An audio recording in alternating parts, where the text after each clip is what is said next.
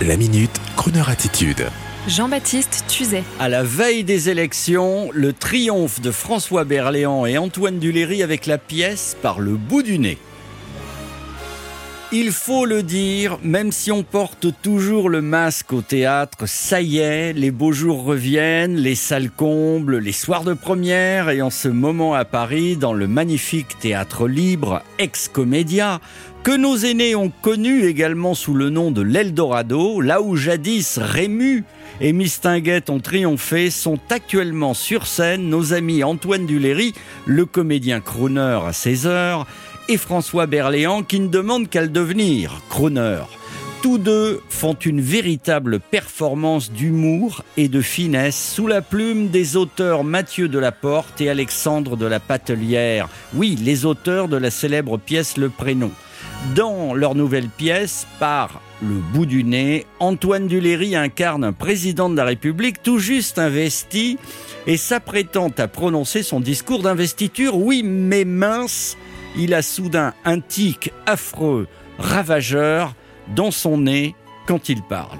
Alors, pour lui porter secours en mode express, un grand psychiatre est introduit immédiatement à l'Élysée, magnifique, François Berléand, au top, et un président stressé, Antoine Duléry, qui peu à peu va s'ouvrir. Et comment?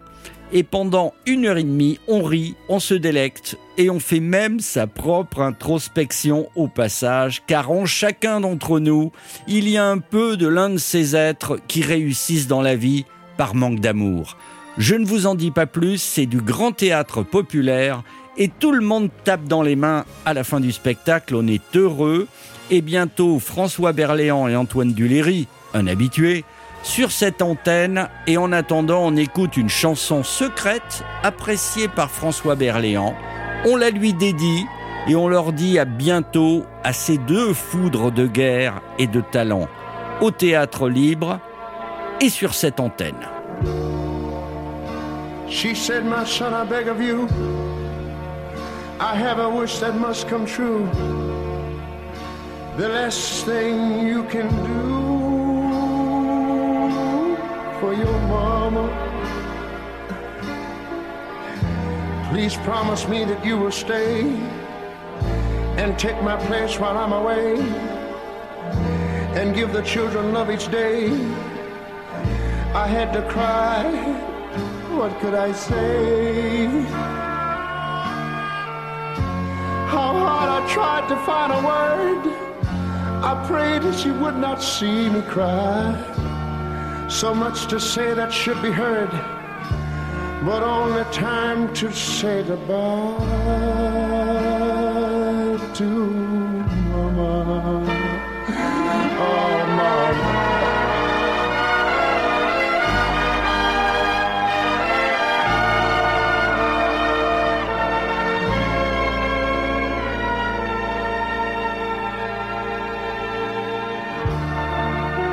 They say in time you will forget, yet still today my eyes are wet.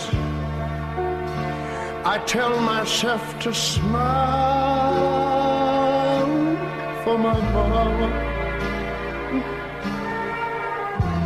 Now soon there'll be another spring, and I will start remembering the way she loved to hear us sing her favorite song. Ave Maria.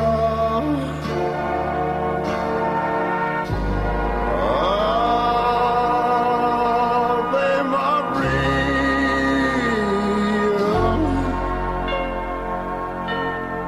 Yes, the children have all grown up now, but I kept my promise to Mama and I cannot guide them anymore.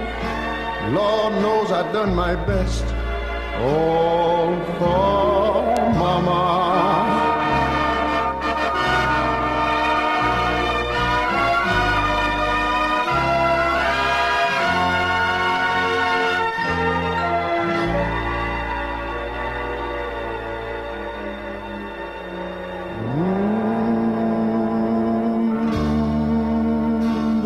Family's left, I feel so numb.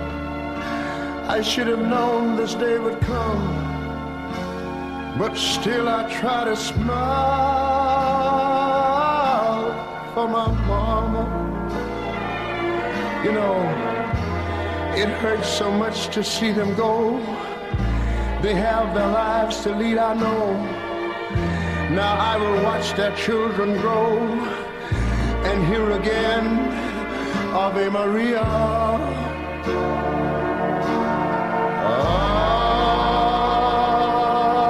Ave Maria.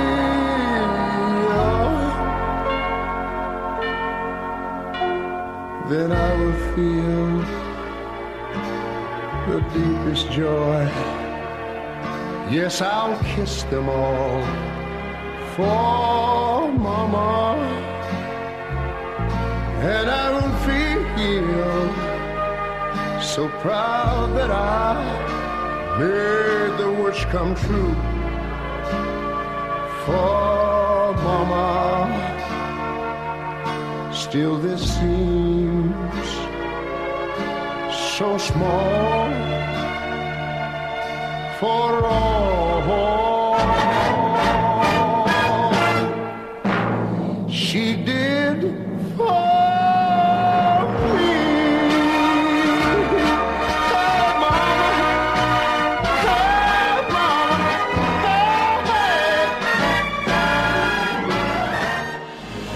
Retrouvez la Minute Crooner Attitude de Jean-Baptiste Tuzet en podcast sur le crooner.fr.